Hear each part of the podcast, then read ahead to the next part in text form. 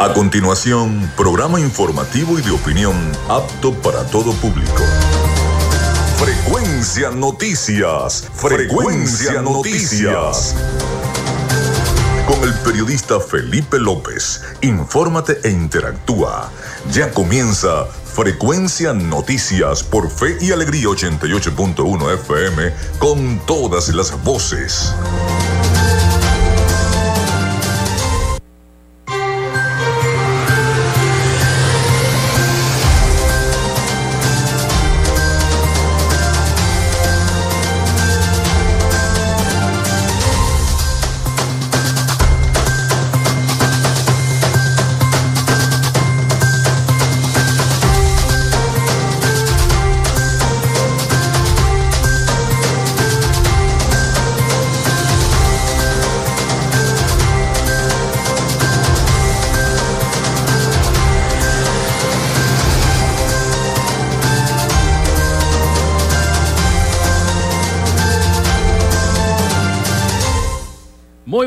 Amigos, ¿cómo están? ¿Cómo se sienten? Bienvenidos a Frecuencia Noticias. Les saluda Felipe López. Mi certificado el 28108, mi número del Colegio Nacional de Periodistas el 10571. En la producción y community manager de este programa, la licenciada Joanna Barbosa, su CNP 16911. En la dirección de Radio Fe y Alegría, Iranía Costa. En la producción general, Winston León. En la coordinación de los servicios informativos, la licenciada Graciela Portillo. Nuestras redes sociales, arroba frecuencia noticias en Instagram y arroba frecuencia noti en Twitter.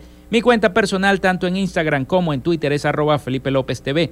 Recuerden que llegamos también por las diferentes plataformas de streaming, el portal www.radiofeyalegrianoticias.com y también pueden descargar la aplicación de la estación para sus teléfonos móvil o tablet. Este espacio se emite en diferido como podcast en las plataformas iBox, Anchor, Spotify, Google Podcast Tuning y Amazon Music Podcast y también en vivo estamos a través de la emisora online Radio Alterna en el blog www.radioalterna.blogspot.com, en TuneIn y en todas las plataformas de radios online del mundo. Estamos en vivo en este momento. Bueno, hoy comienza el mes de febrero, el mes del carnaval y el mes del amor también y la amistad. Así que bueno, ya hoy es primero de febrero comienza este mes después de un largo enero. La gente me decía, ¿cuándo va a terminar enero? ¿Cuándo va a terminar enero? Está muy largo y la gente sigue pelando. Muy pelada la gente, los bolsillos, pero, pero lisitos. No había dinero en el mes de enero como siempre. Es un mes que la gente gasta todo en diciembre y enero siempre es pelado. Y bueno, ya hoy comenzamos este mes de febrero. Comenzamos con todos los hierros, con el favor de Dios y la Virgen de Chiquinquirá. Recordarles también que Frecuencia Noticias es una presentación del mejor pan de Maracaibo en la panadería y charcutería San José, de Textil Zen Sport y de Social Media Alterna.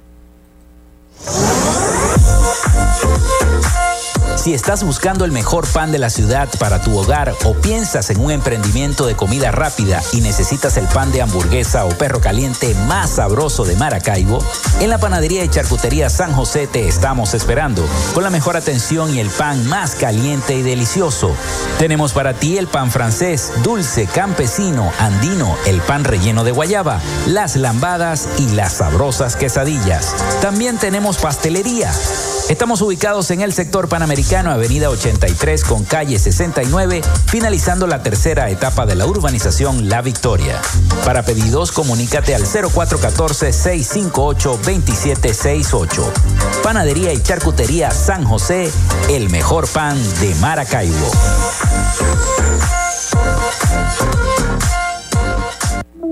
En Textil Zen Sports tenemos más de 30 años de experiencia en confección y bordado de uniformes deportivos, escolares y corporativos.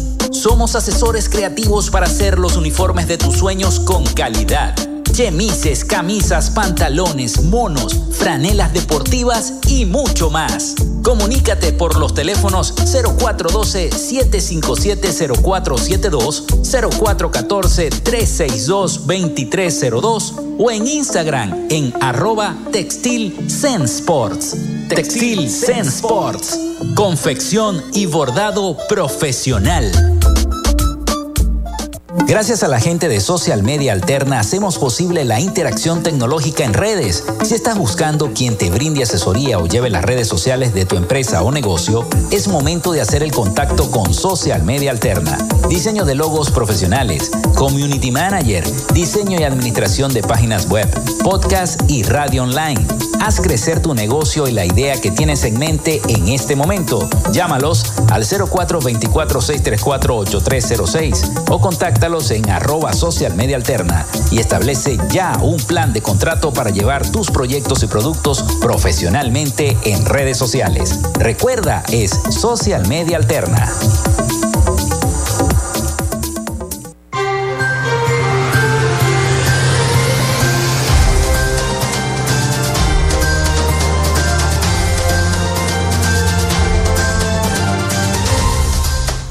Bueno, también los voy a invitar a que ya estemos comunicados a través del 0424-634-8306 para que ya estemos interactuando con los problemas de su comunidad. Sabemos que este, son muchos. Así que bueno, 0424-634-8306. Recuerden mencionar su nombre y cédula de identidad también. Ponemos a su disposición las redes sociales del programa, arroba frecuencia noticias y arroba frecuencia noti en Twitter también. Bueno, hoy, como les decía, hoy es primero de febrero, comienza este mes de febrero. Y un día como hoy, en las efemérides, nace Ezequiel Zamora en el año 1817, militar y político venezolano. Nace también Cecilio Acosta en el año 1818, periodista, humanista y escritor venezolano. Se funda el periódico La Vanguardia en 1881. Nace Chojiro Ishibashi en el año 1889 coleccionista de arte, emprendedor y empresario japonés, fundador de Bridgestone y de la Firestone, en el año 1931, el mayor fabricante de neumáticos del mundo. También se inaugura el, el, Gran Ferrocarril de Venezuela o Ferrocarril Alemán, como también le decían, en el año 1894.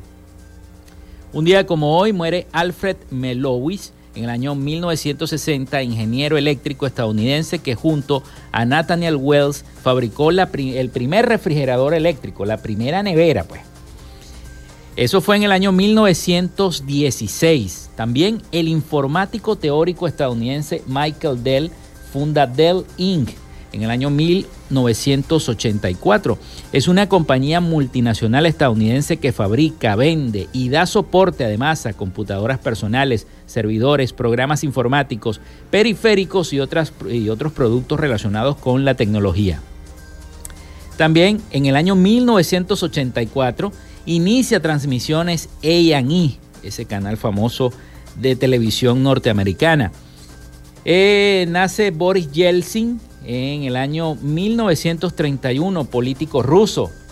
También inicia transmisiones Lifetime en el año 1984. Está de cumpleaños el cantante, compositor y bailarín canadiense Justin Bieber. Nació también en 1994. Hoy es Día del Galgo. Los galgos son los que corren en esas carreras de, de perros, ¿no? Se les dice galgos. Día Internacional del Cambio de Contraseña. Así que bueno, si no has cambiado la contraseña, a cambiarla por seguridad. Hay que estarla cambiando frecuentemente. Siempre por la seguridad es bueno cambiar la contraseña. Bueno, esas fueron las efemérides de este primero de febrero, miércoles primero de febrero del año 2023. Inicia el mes de carnaval, el mes de febrero, así que a comenzar pues a a pensar en los disfraces de los muchachos de carnaval. Ya empieza la gente a pensar en eso, en cuánto va a tener que gastar, para dónde va a ir, qué es lo que se va a disponer, etcétera, etcétera. Si se va a poner el disfraz del año pasado o el disfraz que viene poniéndose desde hace cinco años. Ahí siempre las abuelas empiezan a, coser, a surcir, a, a, arreglar los disfraces, eh, los disfraces de carnaval, etcétera, etcétera. Bueno, comenzamos el programa diciéndoles que sectores sociales en Venezuela buscan acuerdos para lograr cambios en el país. Parte de la sociedad venezolana apuesta a los acuerdos políticos, económicos y sociales como herramienta para poder lograr los cambios en la situación de nuestro país, que de verdad lo merece. Lo merece porque la situación del país cada vez está preocupante. Pero vamos a escuchar este reporte de nuestros aliados informativos La Voz de América sobre esta situación, sobre lo que está ocurriendo con estos sectores sociales, la visita de esta delegación de la Organización Internacional de Trabajadores a nuestro país y bueno, las diversas protestas que se han generado en Venezuela. El Foro Cívico de Venezuela, conformado por más de 600 organizaciones de la sociedad civil venezolana, insiste en la necesidad de avanzar en un acuerdo nacional que permita la institucionalización del Estado de Derecho en el país, en el marco de las conversaciones entre el gobierno, sindicalistas y empresarios, facilitadas por la Organización Internacional del Trabajo. Keta Stefani, vocera del Foro Cívico, afirma que los problemas laborales solo pueden ser resueltos mediante el diálogo. Pero ese diálogo social no puede ser cada cierto tiempo y ya, sino que se deberían instalar esas mesas para que el diálogo social siga funcionando y entonces se produzcan los acuerdos, se cumplan los acuerdos y se monitorice el cumplimiento de dichos acuerdos. En tanto, Pablo Zambrano, miembro de la red sindical y activista del Foro Cívico, afirma que a pesar de las violaciones a los derechos, el movimiento sindical organizado no está siendo llamado a paro de actividades y convoca al cese de las violaciones a los derechos sindicales, entre ellos la persecución y el amedrentamiento contra los dirigentes de sindicatos. Lo que estamos esperando los trabajadores eh, venezolanos es respuesta por parte del gobierno. Estamos eh, caminando hacia la búsqueda de soluciones y, seguiremos yendo a cualquier instancia que tengamos que ir para de alguna manera recibir las respuestas que nos debe dar, en este caso, el Estado venezolano. La visita de una delegación de la OIT ocurre en medio de protestas de diversos gremios que elaboran en el sector público y que desde inicios de enero han estado en las calles reclamando aumentos de sueldo de forma urgente. Carolina Alcalde, Voz de América, Caracas.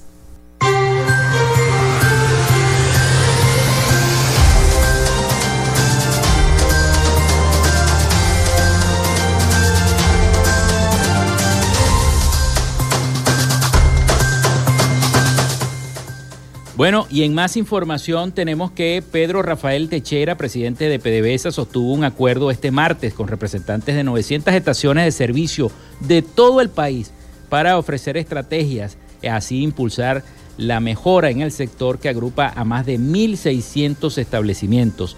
Techea aseguró que se realizarán inspecciones de seguridad e imagen en las estaciones e indicó además que se crearán mesas de trabajo para discutir y organizar la mejora en la venta y distribución de combustible.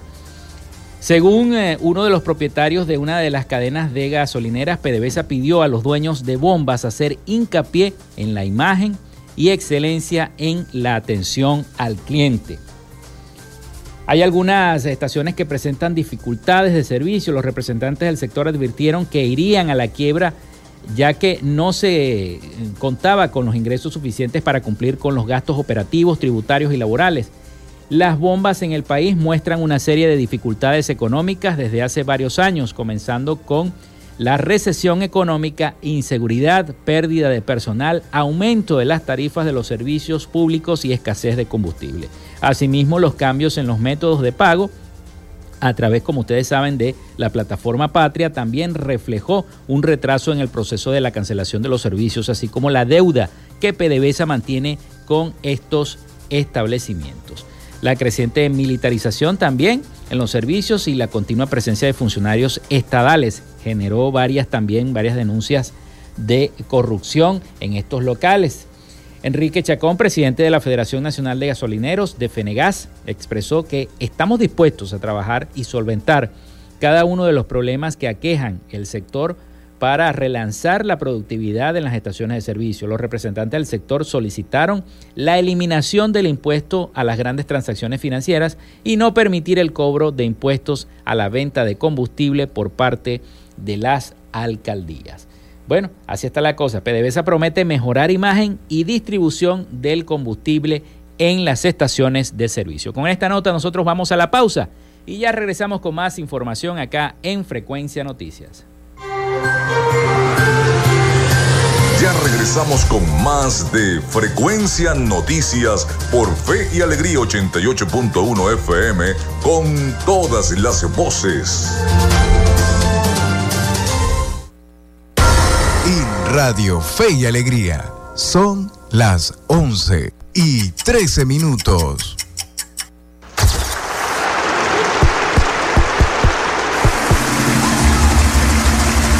Ya está todo listo para disfrutar en la tarima. No sabía de tristezas, ni de lágrimas, ni nada. Este viernes disfrutaremos del Divo de Juárez, Juan Gabriel. Hasta aquí te conocí, comencé a vivir la vida con... Te invitamos a disfrutar cada viernes de los mejores espectáculos con tus artistas favoritos en La Tarima, a partir de las 10 de la noche, por Fe y Alegría, 88.1 FM. Te toca y te prende. que no te debía amar. Porque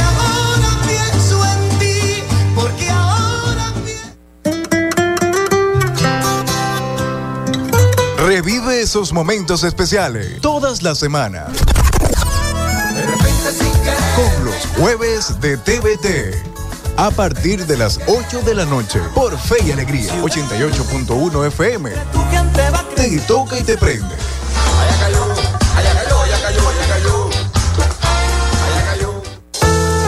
Desde las 2 de la tarde, Víctor Ruz resalta el sentir maravino, su cultura, su música y tradición. Maracaibo Irreverente, de lunes a viernes a las 2 de la tarde, por Fe y Alegría 88.1 FM. Con Víctor Disfrutas de Fe y Alegría 88.1 FM. Te toca y te prende.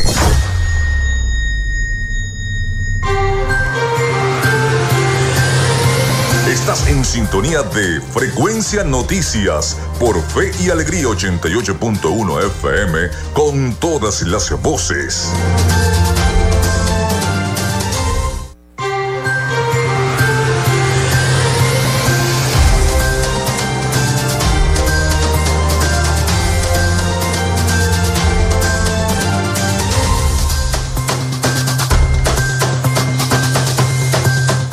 Seguimos con más de Frecuencia Noticias, son las 11 y 16 minutos de la mañana. Recuerden nuestra línea, el 0424-634-8306, mencionar siempre su nombre y cédula de identidad. Vamos con los mensajes. Eh, nos dice acá, buenos días Felipe, desde Santa Fe de San Francisco, les hacemos un llamado a las autoridades del CLAP. Ayer llegó la bolsa y a muchos les hurtaron la leche, aunado a que cada día son más caras y traen menos productos, asegura la señora Jennifer Pérez. Cédula de identidad 21.076.656 desde el eh, Santa Fe en San Francisco. Hace esta denuncia la señora Jennifer Pérez. Bueno, vamos con nuestra sección. Hoy dialogamos con. Así que atentos los policías, porque hoy vamos a dialogar con alguien que tiene que ver con ustedes, los policías regionales. En Frecuencia Noticias, hoy dialogamos con... Hoy vamos a dialogar con el doctor Diego Muñoz, médico psiquiatra, epidemiólogo, doctor en neurociencias, profesor universitario y presidente del Fondo de Previsión Social de la Policía Regional del Estado Zulia, mejor conocido como FONPREPOL. FONPREPOL, cuando los, los policías se enfermaban, no, voy para FONPREPOL, a hacerme los análisis, a sacarme la sangre, a hacer aquello, a hacer lo otro. Bueno, a los periodistas que nos tocó hacer calle, este, siempre recuerdo que los policías decían eso, no, tengo que ir para FONPREPOL, nos hac- hacíamos esa amistad, más que todos los que hacíamos sucesos, ¿no? Cubríamos sucesos en la calle y operativos policiales. Bienvenido, doctor. Es la primera vez que está acá en Frecuencia Noticias, espero que no sea la última. Bienvenido, No los micrófonos última, son suyos. No será la última. Felipe, muchas gracias por la invitación. Gracias a ti y a todo el equipo de producción. Y bueno, un saludo muy cordial a todas las personas que nos sintonizan a través de las ondas de Radio Fe y Alegría. Y Bueno, le quiero preguntar primero, ¿cómo? Porque nosotros acá en el programa recibíamos muchas denuncias de que no había atención en Fonprepol, de que el hospital estaba en malas condiciones, de que los servicios... ¿Cómo ha sido esta transición hasta acá? Yo me imagino que ha sido de mucho trabajo, ¿no? sí, de mucho trabajo. Mira, Felipe, nosotros tenemos allí un año, un año que es el año de gestión que tiene el gobernador Manuel Rosales. Eh, Fonprepol, el Fondo de Previsión Social de la Policía del Estado Zulia, es un ente adscrito a la gobernación del Estado Zulia que se encarga de atender todos los aspectos relacionados con lo que es la previsión social. Previsión social no solamente es salud, son otros aspectos relacionados con servicios funerarios, con realización de préstamos, con mejoramiento de calidad de vida. Sin embargo, desde el punto de vista histórico, el 80 al 90% de las actividades de Fonprepol se desarrollan en el área de la salud. Es por ello que Fonprepol administra un hospital, que es el Hospital Doctor Regulo Pachano Áñez, que la gente lo conoce eh, este, comúnmente como Sanipés. Cuando nosotros recibimos el hospital, hace un año, el hospital se encontraba prácticamente en un cierre técnico. Los servicios estaban completamente paralizados y cerrados. No había servicios de rayos X, no había servicios de laboratorio, la consulta funcionaba a un 20% de su capacidad, la emergencia funcionaba a un 20 o 30% de su capacidad una emergencia donde solamente conseguías la atención del médico y de la enfermera, pero no tenías como suministrar ningún insumo, ningún medicamento, ningún, ni hacer algún examen paraclínico. Es decir, rayos X y laboratorio, que es lo básico. No solamente eso, sino que conseguimos el área de pabellón completamente cerrada, el área de neonatología completamente cerrada y la sala de nacimiento, que también se conoce como sala de parto, también completamente cerrada. Eh, conseguimos allí además un problema administrativo eh, que nos tocó resolver ya efectos de, de, este, de lo que es la parte informática y la parte administrativa que impedía hacer gestión administrativa desde Fonprepol. Por lo tanto, ese fue el primer paso. Y dando pues cumplimiento a los lineamientos de nuestro gobernador Manuel Rosales de eh, llevar a cabo estrategias novedosas, creativas, preferiblemente rápidas para resolver de la mejor manera posible y de la manera más rápidamente posible los problemas de salud del pueblo zuliano y en este caso particular de los policías, de sus familiares y también de las comunidades cercanas, nos abocamos a hacer un trabajo bien direccionado por el gobernador. Sí, por, supuesto, en esa primera etapa lo primero que nos tocó fue buscar la manera, trabajando sin recursos, trabajando únicamente con un presupuesto reconducido de la gobernación del Estado Zulia y los aportes que hiciera el gobernador, nos tocó buscar la manera de poder conseguir el suministro de insumos y medicamentos, que es lo más grave y lo más importante. Actualmente nosotros tenemos, como ocurre en, en, muchas, en, muchas partes, debido a que seguimos trabajando sin el recurso de ley, que es el recurso que debe venir por parte de la deducción del salario de los policías, estas deducciones quedan eh, represadas en el sistema patria. De todo el año 2022 nosotros no recibimos esas deducciones. Esas deducciones deberían pasar a las arcas de la gobernación y la gobernación enviarlas a los fondos de este de Fonprepor. Sin embargo, esto no ocurre. Por lo tanto, nosotros nos ponemos en una tarea y en, una, y en un proceso de adquisición de insumos y medicamentos que por supuesto falla a veces. Mm. Nosotros no lo tenemos todo, no podemos cubrir absolutamente todo porque ese recurso realmente que se hace complicado trabajar. Pero por lo menos tenemos la adquisición de insumos y medicamentos tengo que reconocerlo y ser bien responsables en esto. Nosotros en esta gestión no estamos engañando a nadie. En este tema de los insumos y de los medicamentos existe cierta intermitencia pero podemos cubrir, sin embargo, la mayor parte de los días y la mayor parte de los requerimientos, por lo menos de los requerimientos más urgentes. Eh, después que nosotros realizamos eso, nos tocó hacer un evalúo de las condiciones de infraestructura de todo Fonprepol y de todo el Hospital Regulo Pachano Áñez. Y nos conseguimos con esta situación que te planteé al inicio. Servicios completamente cerrados. Eh, hospitalización también se encontraba cerrada, por lo tanto nos tocó pasar a, una, a un proceso de decisión. ¿Qué aperturamos? ¿En qué trabajamos? Imagínate tú un hospital que tenga una emergencia funcionando con un suministro de medicamentos e insumos eh, eh, eh, en un porcentaje de más o menos un 50%, 60%, pero que tú tengas una sala quirúrgica completamente cerrada. Nosotros conseguimos la sala quirúrgica no solamente cerrada, aires acondicionados no funcionantes, las máquinas de anestesia no funcionantes, las lámparas especiales para operar, que son las lámparas cialíticas, estaban destruidas, por decirlo de alguna manera. El sistema especial de iluminación estaba sustituido por un sistema convencional. De manera que se hizo un trabajo, se hizo un trabajo de, restitución del sistema eléctrico y de iluminación de esa lámpara cialítica. Se eh, cambió el revestimiento de las paredes. actualmente, eh, anteriormente mientras se hacía eso, se seguía atendiendo a los... Mientras se hacía eso, se seguía atendiendo en el área de emergencia.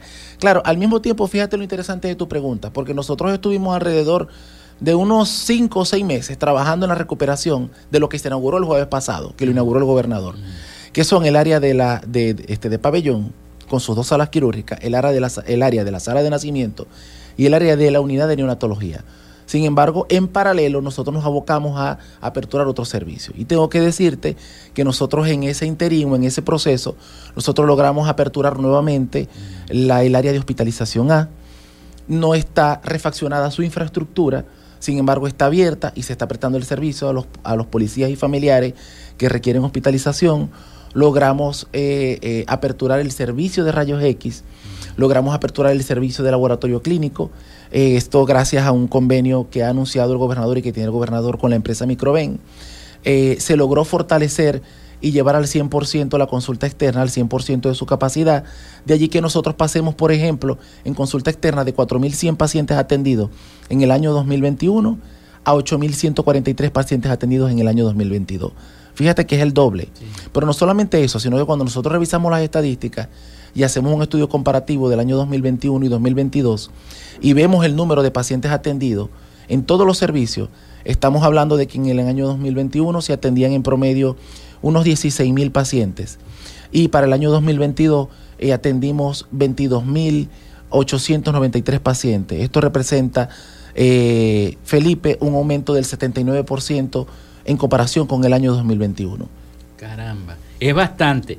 Y, y, es difícil atender y reparar, atender y reparar. Yo me imagino que si les tocaba atender a un paciente mientras reparaban las luminarias o reparaban el aire acondicionado para que estuviera bien ese paciente acondicionado en el área, es un poco difícil, ¿no? Tendrían que estarlo mudando de, de, de, de salas, etcétera, etcétera. Sí. ¿Cómo fue esa, esa, esa transición? Bueno, fíjate que eh, nosotros no hemos intervenido. Ese, ese episodio que tú, estás, que tú estás narrando ocurrió ya en la, en la fase final de reparación. ¿Por qué? Porque como nosotros no hemos intervenido en la infraestructura de la emergencia, ni la infraestructura de consulta externa, ni de, ni de hospitalización, por una razón de priorización, porque nos tocó atender primero lo que estaba cerrado nosotros nos abocamos a estas tres áreas. En cuanto a infraestructura, por lo tanto no tuvimos la necesidad de hacer reubicaciones de los pacientes. Solo en la, en la, en la, en la fase final, ya cuando se hicieron los trabajos de carpintería y los trabajos de pintura, eh, tú sabes los olores que genera, no solamente para los pacientes que llegan a la emergencia, porque hay una contigüidad entre lo que es pabellón y, la, y la unidad de neonatología con la emergencia, queda muy cerca, y entonces el olor eh, molestaba tanto a los pacientes como al personal. Solo en las últimas fases nos tocó mover transitoriamente en la emergencia, el funcionamiento de la emergencia, el área de consulta externa. Pero no nos paramos. Conforme se estaban haciendo todas estas reparaciones y todas estas gestiones, íbamos trabajando en la apertura de otros servicios y en ofrecer más y más este, y mejores servicios a los funcionarios policiales. Doctor, vamos a hacer la pausa porque viene el avance informativo de Radio Fe y Alegría. Y en el próximo segmento eh, continuamos esta charla acerca de cómo está Sanipés el conocido Sanipés o mejor conocido también como FONPREPOL. Hablamos entonces con el doctor Diego Muñoz, quien es presidente del Fondo de Previsión Social de la Policía Regional del Estado Zulia. Ya venimos con más de Frecuencia Noticias.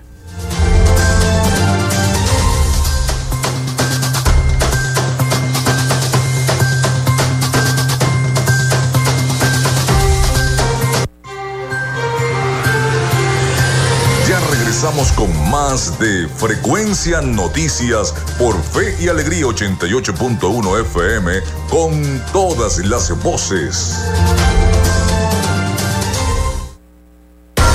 Y Radio Fe y Alegría son las 11 y 27 minutos. Establecemos contacto entre las regiones. Caracas, Maracaibo, Guasdualito, El Tigre, Barquisimeto, Mérida, Tucupita, Ciudad Guayán, Cumaná, Machiques, Paraguaypoa, San Cristóbal, San Fernando de Apure, Maturín, Pariaguán, Anaco, Ciudad Bolívar, San Juan de los Morros, Puerto La Cruz, Nueva Esparta. Esta es la señal de Radio Fe y Alegría Red Nacional, con todas las voces.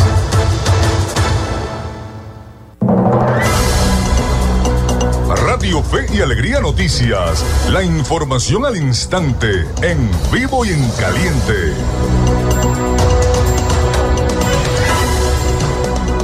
27 minutos de la mañana, a esta hora les informamos que habitantes de Maracaibo aseguran esforzarse para pagar el servicio eléctrico. Nuestro compañero Carlos Arrieta nos amplía la información. Gracias por el contacto informativo. Nos encontramos en este momento en el casco central de la ciudad de Maracaibo, específicamente en el centro comercial Cima, donde los habitantes de la ciudad se encuentran haciendo una cola desde tempranas horas para realizar el pago del servicio eléctrico, mediante el plan borrón y cuenta nueva el cual fue extendido hasta el próximo 4 de febrero. Escuchemos sus declaraciones. Buenos días, Elizabeth Moreno. Gracias a Dios fui reuniendo poco a poco hasta que reuní los 20 dólares. Tuve que venderlos porque no, son, no reciben dólares. Como una entidad del gobierno hay que pagar en bolívares. Es punto, porque ni en efectivo ni nada, solamente por débito vendí los dólares y me, paga, me transfirieron a mi cuenta los 400 bolívares. Porque con el bono ese que dan de 130, con eso no pago nada. Y son 400 bolos que hay que pagar aquí. ¿Y a dónde si no dan trabajo a uno? ¿Usted cuenta con los recursos para pagar el recibo de luz? El problema es que tengo que pedir, he estado pidiendo y pidiendo y pidiendo que me han regalado, me han regalado, me han pedido, pues porque no me dan trabajo, porque ya yo no sirvo para trabajar. Y, el 100, y los 130 bolos, eso que da el gobierno de, pensión, a una vez al mes, ¿para qué le alcanza uno? Yo estoy pidiéndole a la gente, porque limonero, pues, pidiendo a poder pagar. Algunos habitantes de la ciudad de Maracaibo informaron que esperan que con el pago del servicio eléctrico pueda mejorar el servicio, ya que cada día ocurren más bajones eléctricos, mientras que algunos alegan que no cuentan con los recursos necesarios para pagar el servicio. Desde la ciudad de Maracaibo, Carlos Arrieta, Radio Fe y Alegría Noticias.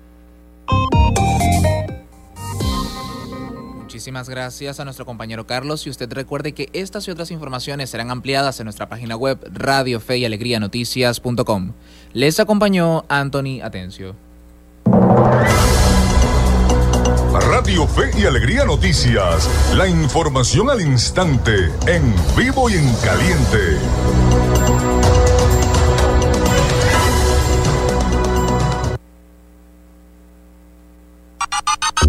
Escuchas Fe y Alegría 88.1 FM. Te toca y te prende.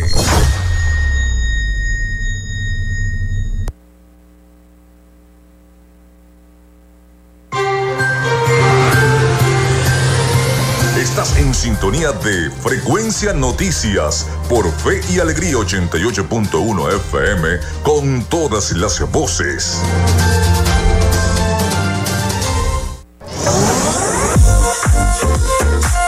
Si estás buscando el mejor pan de la ciudad para tu hogar o piensas en un emprendimiento de comida rápida y necesitas el pan de hamburguesa o perro caliente más sabroso de Maracaibo, en la panadería y charcutería San José te estamos esperando con la mejor atención y el pan más caliente y delicioso.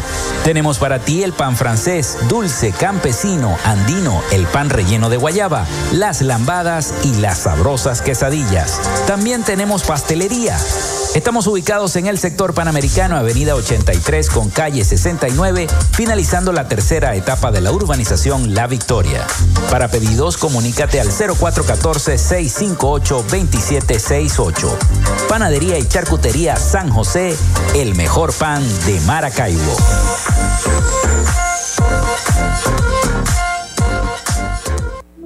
En Textil Zen Sports tenemos más de 30 años de experiencia en confección y bordado de uniformes deportivos, escolares y corporativos.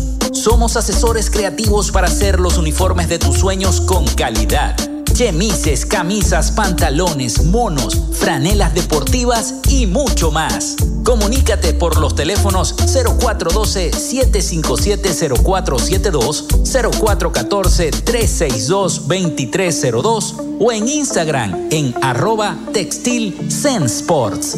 Textil. Confección y bordado profesional.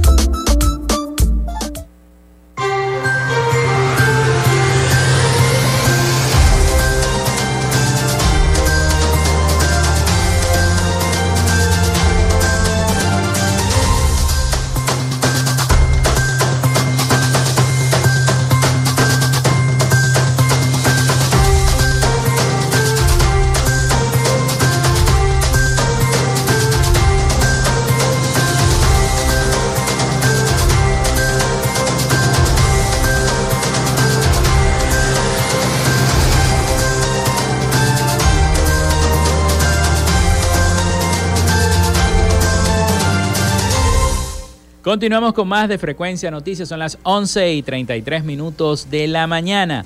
Seguimos este diálogo con el doctor Diego Muñoz, médico psiquiatra, epidemiólogo, doctor en neurociencias, profesor universitario y además presidente del Fondo de Previsión Social de la Policía Regional del Estado Zulia, quien nos acompaña el día de hoy acá en nuestro programa.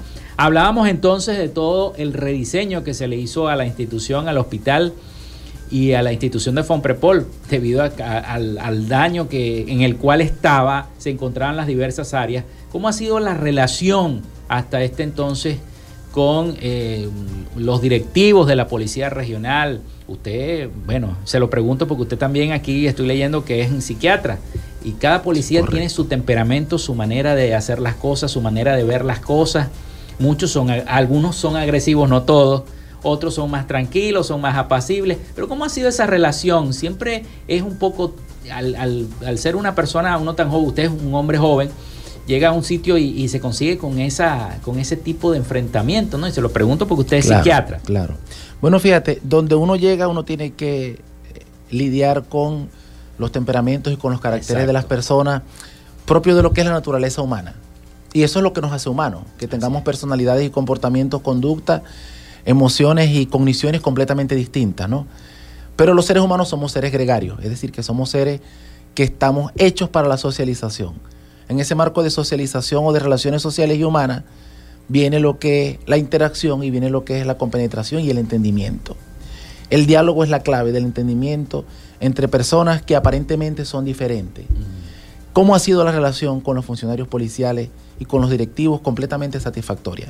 De hecho, para lograr esto, esto ha sido un trabajo en equipo, donde tenemos la participación bien activa del comisionado jefe Sergio Villamil, director del Cuerpo de Policía Bolivariana del Estado Zulia, de su subdirectora, la comisionado jefe Mirta Churio, mm. del abogado Ernesto Ibarra, que es el secretario de Seguridad y Orden Público del Estado Zulia, y también de la representación de los policías jubilados en la figura del comisionado Alfredo Aguirre, mm. eh, presidente de la Asociación de Policías Jubilados, Pensionados y Sobrevivientes. Este ha sido un trabajo en equipo donde nosotros hemos eh, articulado opiniones, hemos articulado comentarios, si bien es cierto, a veces no estamos de acuerdo en algunos puntos de vista, logramos las áreas que nos convergen y no las que nos divergen. Con el objetivo que tienen ellos, y el objetivo que tengo yo, y el objetivo que tiene el gobernador Manuel Rosales, que me ha encomendado, que es trabajar día a día y minuto a minuto por el mejoramiento de la salud de los policías, de sus familiares y de las comunidades cercanas. Comunidades muy, muy desprotegidas y muy vulnerables una serie de barrios que nosotros tenemos cercanos, Rey de Reyes, Teotite de Gallego, Alto de Jalisco, Santa Rosa de Agua, y que no se le puede negar la atención de salud. Si bien es cierto, Fonprepol es un hospital para afiliados, también es cierto de que por razones de, este, de humanidad, por razones de derecho humano fundamental, la atención por lo menos de emergencia no se le niega a ninguna de las comunidades. Juramento hipocrático. Y juramento hipocrático y la visión del médico y la visión también de un político en funciones como Manuel Rosales y de un gobernante como Manuel Rosales, y es que la atención de salud, por lo menos la atención de emergencia, no se le niega a nadie. De manera que teniendo el diálogo como centro y teniendo el respeto como centro, y uniéndonos a todos, a todos estos actores que te mencioné, y también a los funcionarios policiales en ejercicio, aguas abajo, que lo único que quieren es tener un mejor servicio de salud para ellos y para sus familiares. En ese sentido, hemos hecho una serie de reuniones, nos hemos compenetrado de una, este, de una manera tal que puedo decir con completa certeza y con satisfacción que las relaciones se han dado completamente en el marco de un beneplácito bidireccional, tanto de ellos hacia, hacia esta directiva como de esta directiva hacia ellos. Evidentemente surgen situaciones, surgen comentarios, surgen roces, pero yo considero que son, como dicen por ahí, gajes del oficio. Y no son más que reacciones normales a la dinámica de las relaciones humanas y uno como gerente tiene que saber sobrellevar cada una de esas situaciones. Muy bien. Sí, y, se lo preguntaba porque yo creo que ahora sí deben estar viendo ellos la diferencia, ¿no? De lo que había antes y lo que hay ahora y de lo que están recibiendo ahora en cuanto a atención, a calidad, sobre todo este, esa área tan importante y que era tan golpeada, recuerdo yo allí en San Ipez, en Fonprepol, de la hospitalización. Está, está abierta ahorita la hospitalización. Está abierta, la conseguimos cerrada. Hospitalización A y B cerrada y nosotros logramos aperturar hospitalización A. Logramos aperturarla, por supuesto, con las limitaciones del caso. ¿Cuántas camas hay ahí ahorita? Allí hay 12 camas. 12 camas. en el área de, 16 camas, perdón. 16 camas en el área de hospitalización. Logramos aperturarla con las limitaciones del caso, sobre todo con las limitaciones en condiciones de infraestructura, pero en esta segunda fase, porque ahora viene la pregunta, ya hicimos esto, ¿qué viene? Sin duda viene los proyectos de refacción de la emergencia y los proyectos de refacción de la infraestructura de hospitalización A, que repito, está funcionando pero con algunas limitaciones considerables de infraestructura. Pabellón. El, ¿Cómo está pabe- pabellón? completamente operativo, Operativo. completamente funcional, completamente el gobernador hizo entrega de esas ¿Un áreas. pabellón? ¿Qué tiene su Dos pabellones. Dos pabellones. Dos pabellones, una sala de nacimiento. Y el, el gobernador hizo entrega de esas áreas completamente remodeladas, modernizadas y adecuadas. Fíjate que utilizo la palabra adecuada, porque no solamente es abrir algo que estaba cerrado, no solamente recuperar unas lámparas, sino tratar de adecuar las condiciones del pabellón a los lineamientos del Ministerio de Poder Popular para la Salud, quien a través de su Instituto Autónomo de Contraloría Sanitaria, Servicio Autónomo de Contraloría Sanitaria, establece cuáles son las normas que deben tener las áreas quirúrgicas. Por ejemplo, esa pared de la revestida cerámica. Esa cerámica fue sustituida completamente por una, eh, este, por una eh, eh, superficie completamente lisa, con la colocación de lo que se llaman curvas sanitarias en los ángulos de las paredes y la colocación de curvas sanitarias en los pisos, por una razón de salud pública, por una razón de Contraloría Sanitaria. Fíjate cómo no es solamente pintar y abrir, Sí. sino adecuar nuestros espacios, sobre todo el área de pabellón, que es un área tan delicada, adecuarlo a las normas que establece el Ministerio de Poder Popular para la Salud. Y ese pabellón, imagino yo que el gobernador también eh, colocó aparatos de última generación para las intervenciones quirúrgicas. Mira, no, las te- luminarias y eh, no, no son aparatos de última generación. No. No son aparatos de última Los generación. Sí, sí, sí, estos son aparatos recuperados. Te voy a contar, por ejemplo, lo que pasó con las lámparas. A las lámparas le quitaron el sistema, y lo voy a explicar bien, este, bien fácil, ¿no? Le quitaron el sistema cialítico, que es el sistema especial de cirugía, y le colocaron lámparas, estos plafones LED que ahora se usan en la casa. De luz blanca. Sí, de luz blanca doméstica, como la que tú pones en el baño de tu Claro. casa. Así se realizaban las operaciones. Eso hubo que hacer un trabajo de electrónica, quitar eso, restituir y cambiar la tarjeta electrónica para poder colocar el sistema cialítico original.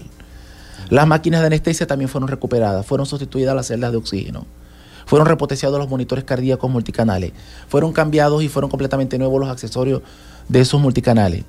De manera que aun cuando los equipos no han sido adquiridos, porque eh, re- recordemos que estamos trabajando con un presupuesto bien reducido y reconducido, no son equipos de última esta generación, pero son equipos que han sido recuperados, unos pocos adquiridos y que están en un funcionamiento completamente este, eh, funcional.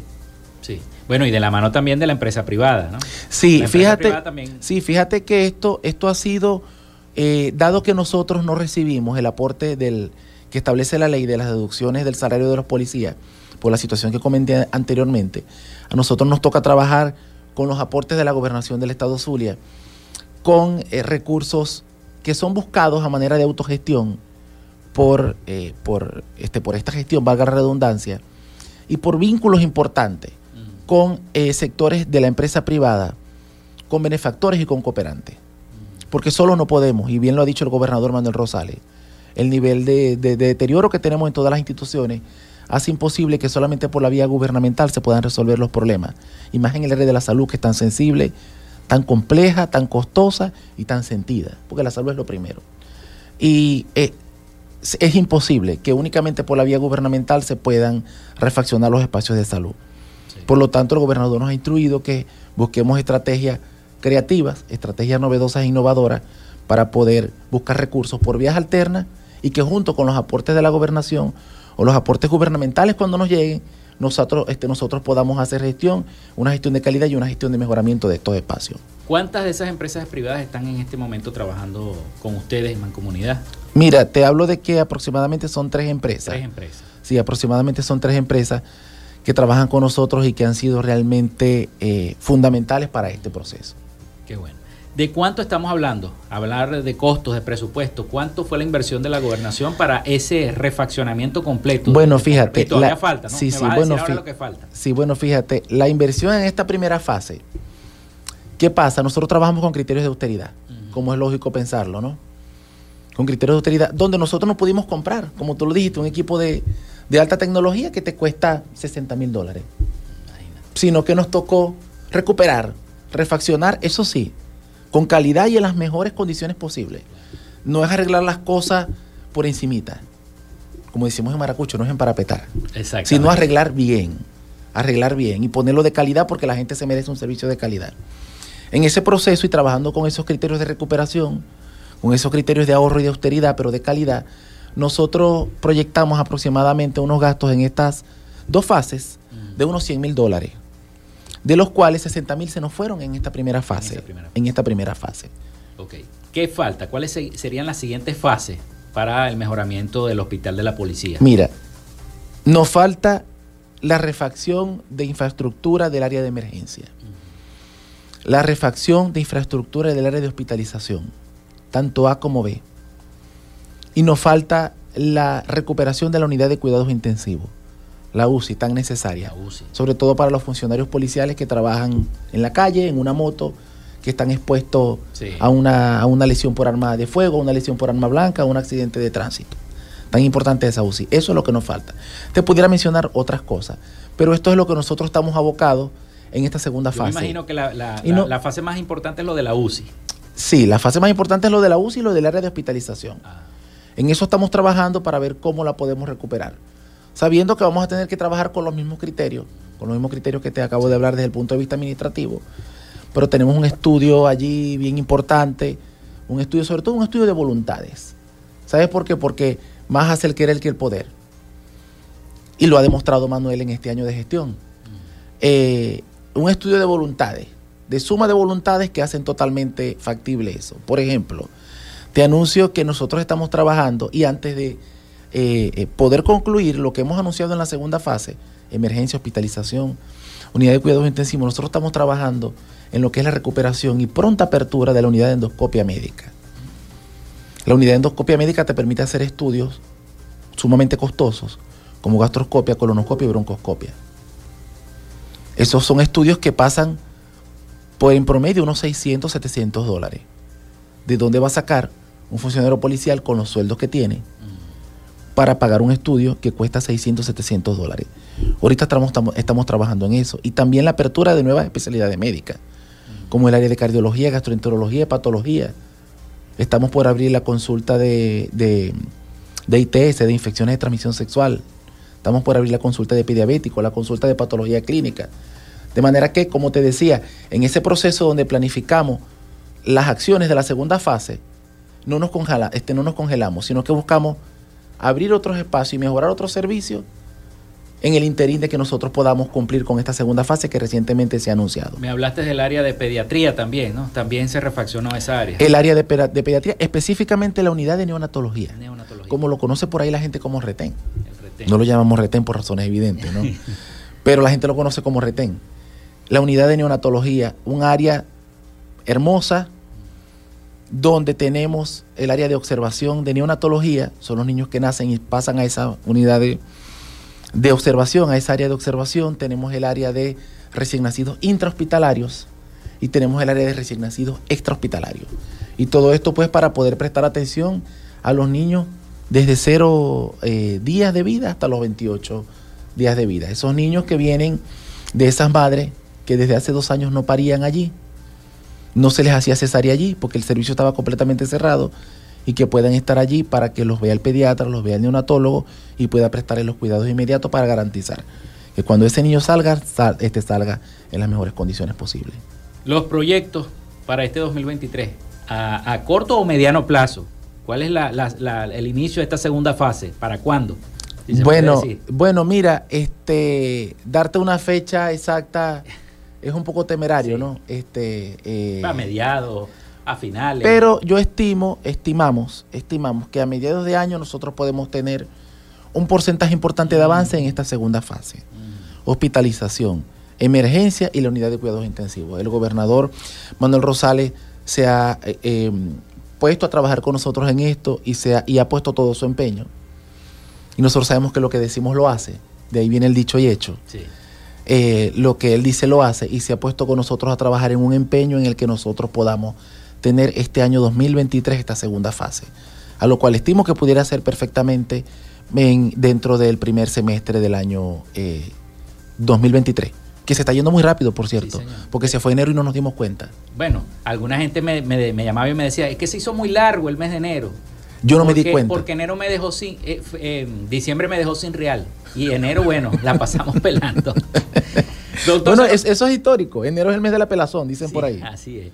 Doctor, se nos acabó el tiempo de la entrevista. Yo le quiero agradecer eh, su tiempo y toda la información valiosísima que nos ha brindado y sobre todo a las personas que nos están escuchando, que a lo mejor son parientes de policía o familiares o los propios policías que están sintonizando la emisora.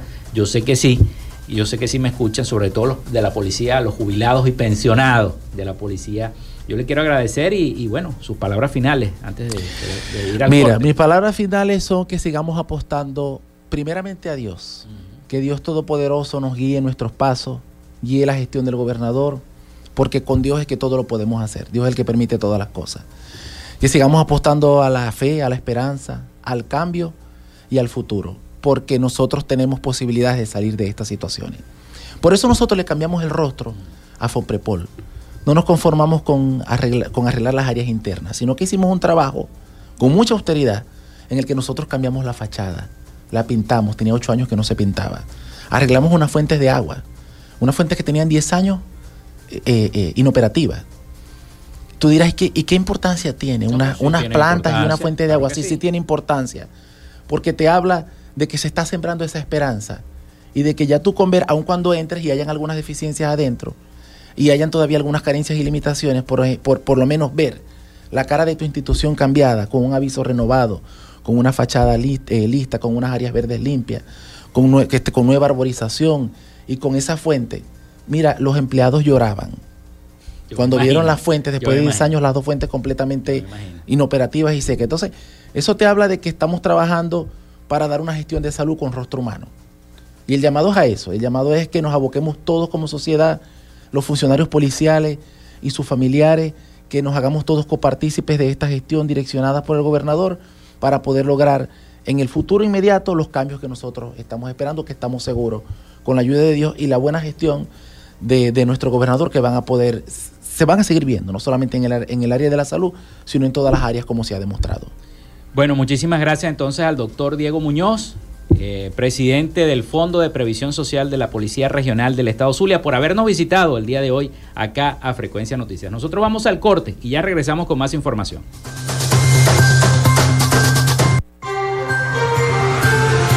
Quédate con nosotros. Ya regresa Frecuencia Noticias por Fe y Alegría 88.1 FM con todas las voces.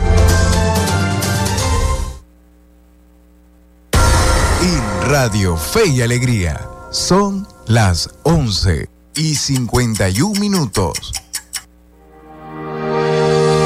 El registro electoral es la base de datos que agrupa a todos los ciudadanos que pueden ejercer el derecho al voto. Si eres mayor de 18 años y no estás inscrito o si cambiaste de ciudad o región en los últimos años, escucha. Escucha. Hay una oficina regional electoral del Consejo Nacional Electoral en cada capital del estado donde de manera permanente puedes inscribirte o actualizar tu lugar de residencia. Solo con presentar tu cédula de identidad. La meta es que los puntos de inscripción y actualización se multipliquen por todo el país, no menos de uno por municipio. Hazlo ahora y asegura tu derecho al voto. Esta es una recomendación del Observatorio Electoral Venezolano. Conoce más en oevenezolano.org y arroba oevenezolano. Con el periodista Rogelio Suárez, la información siempre la consigues de primera mano. En una coproducción con el Canal 11 del Zulia, sintoniza de primera mano. De lunes a viernes a las 8 de la mañana por Fe y Alegría 88.1 FM, te toca y te prende. Y recuerde, arrieros somos y en el camino andamos. Hasta luego.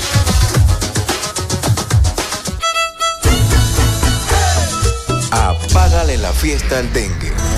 Utiliza repelentes en las áreas del cuerpo que están descubiertas. Usa ropa adecuada, camisas manga largas y pantalones largos. E implementa el uso de mosquiteros, sobre todo cuando hay pacientes enfermos o en lugares donde duermen los niños. Apágale la fiesta al dengue. Este es un mensaje de Radio Fe y Alegría. Pana, pican duro. Estás en sintonía de Fe y Alegría 88.1 FM te toca y te prende.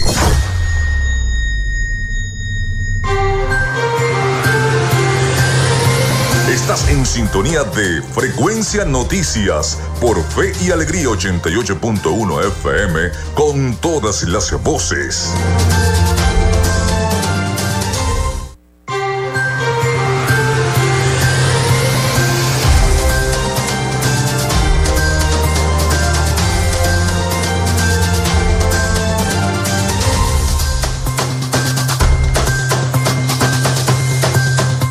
Bueno, regresamos acá con todos ustedes en este último segmento de nuestro programa por el día de hoy. Y muchísimas gracias a todas las personas que nos han escrito a través del 0424-634-8306 para comunicarse con nosotros. Y bueno, también nuestro amigo Carlos Petit nos envió un audio, un audio que quiero compartir con ustedes, bueno, si nos da el tiempo, aunque ya el tiempo es escaso. Vámonos con las noticias internacionales, mejor con nuestro compañero Rafael Gutiérrez Mejías desde los Estados Unidos. Adelante, Rafael. Latinoamérica. El presidente del Salvador, Nayib Bukele, quien lanzó hace 10 meses una guerra contra las pandillas, presentó en el día de ayer la cárcel más grande de América, donde encerrarán a 40 mil presuntos pandilleros. La megacárcel fue construida en una zona rural aislada en un valle cercano a Tecoluca, 74 kilómetros al suroeste del Salvador, y fue inspeccionada por el propio Bukele. El predio de 166 hectáreas tiene una decena de pabellones que ocupa 23 hectáreas, explicó el ministro de Obras Públicas Romeo Rodríguez en una cadena nacional de radio y televisión. Llamada por el gobierno Centro de Confinamiento del Terrorismo, posee sistemas de vigilancia con circuito de videos y escáner para la revisión de quienes ingresen. La prisión posee un muro perimetral de 2.1 kilómetros que será vigilado día y noche por 600 soldados y 250 policías. En el interior, la seguridad estará a cargo de las guardias de la Dirección General de Centros Penales. El régimen de Irán desplegó buques militares a Brasil a través del Canal de Panamá, lo que desató las alertas en Estados Unidos, donde se tomó el envío como una señal de desafío. Estamos al tanto de estas afirmaciones de la Marina iraní. Seguimos vigilando los intentos de Irán de tener una presencia militar en el hemisferio occidental, dijo un vocero del Departamento de Estado al medio de comunicación Fox News. El día sábado el portal Tehran Times, controlado por la teocracia iraní, informó que la flotilla de 86 buques de guerra de Irán navega ahora a lo largo de la costa de América Latina, citando al segundo al mando de la Armada. Los barcos obtuvieron el permiso del gobierno de Lula da Silva quien en su toma de mando el primero de enero se reunió con una delegación iraní encabezada por el vicepresidente del país para atracar en el puerto de Río de Janeiro a través de la Armada brasileña, según un despacho publicado el 13 de enero. Ese documento indicaba que el permiso estaba fijado para dos naves entre el 23 y el 30 de enero.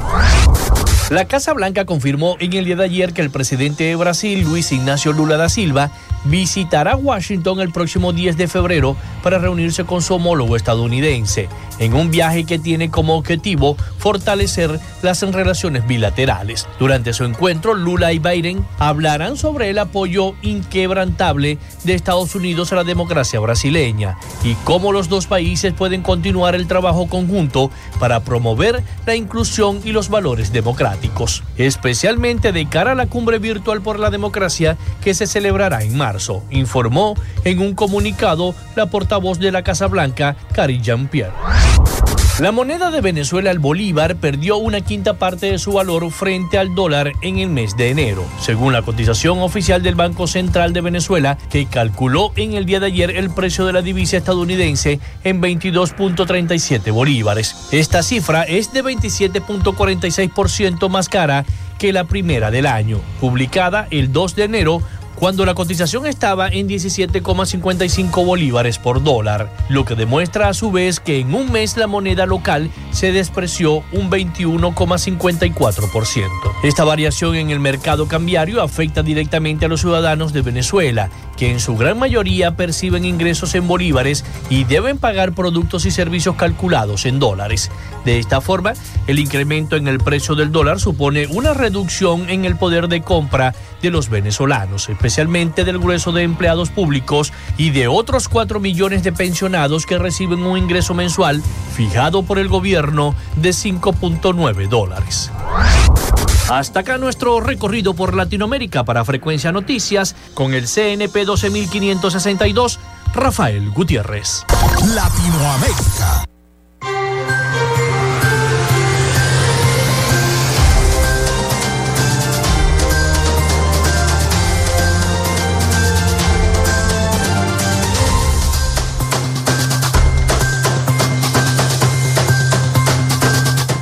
Bien, muchísimas gracias entonces a nuestro corresponsal Rafael Gutiérrez Mejías con esa información importante. Bueno, también quiero colocar rapidito, antes de despedir el audio que me envía eh, Carlos Petit, exigiendo el cumplimiento del artículo 91 de la Constitución Bolivariana de Venezuela. Vamos a escuchar entonces este audio que nos envía nuestro amigo Carlos Petit.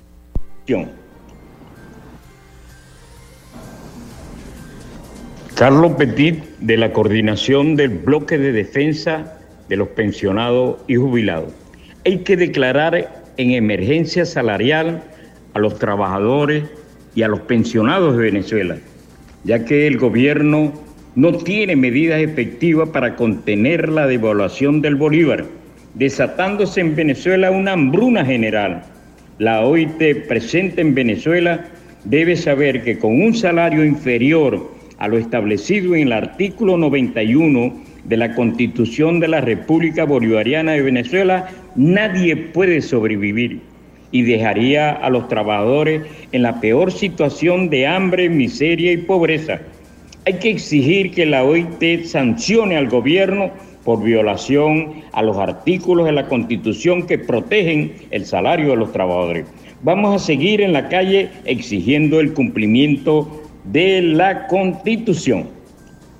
Bien, entonces ahí teníamos declaraciones de Carlos Petit refiriendo, eh, refiriéndose a este artículo 91 de la Constitución, exigiendo el cumplimiento de este artículo por parte de la Asociación de Jubilados y Pensionados del Estado Zulia. Con esta información nosotros llegamos al final, ponemos punto final a Frecuencia Noticias, trabajamos para todos ustedes. En la producción y community manager, la licenciada Joanna Barbosa, su CNP 16911. En la dirección de Radio Fe y Alegría, Irania Costa. En la producción general, Winston León. En la coordinación de los servicios informativos, Graciela Portillo. Y en el control técnico y conducción, quien les habló, Felipe López. Mi certificado, el 28108. Mi número del Colegio Nacional de Periodistas, el 10571. Nos escuchamos mañana con el favor de Dios y la Virgen de Chiquinquirá.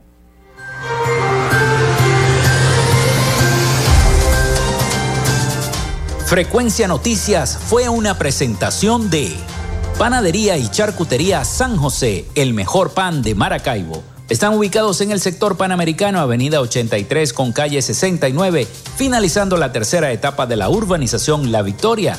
Para pedidos, comunícate al 0414-658-2768. Textil Sensport, confección y bordado de uniformes Comunícate por los teléfonos 0412-757-0472, 0414-362-2302 o en Instagram en arroba textil Social Media Alterna. Si necesitas una página web o un community manager, llámalos al 0424-634-8306 o contáctalos en arroba Social Media Alterna. Frecuencia Noticias.